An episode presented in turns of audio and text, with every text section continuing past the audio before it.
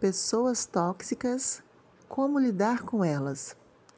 Às vezes, no ambiente familiar mesmo, encontramos pessoas com esses tipos de características. Dessa forma, o evitar emocionalmente é o melhor caminho. Você deve se concentrar em soluções e não em problemas.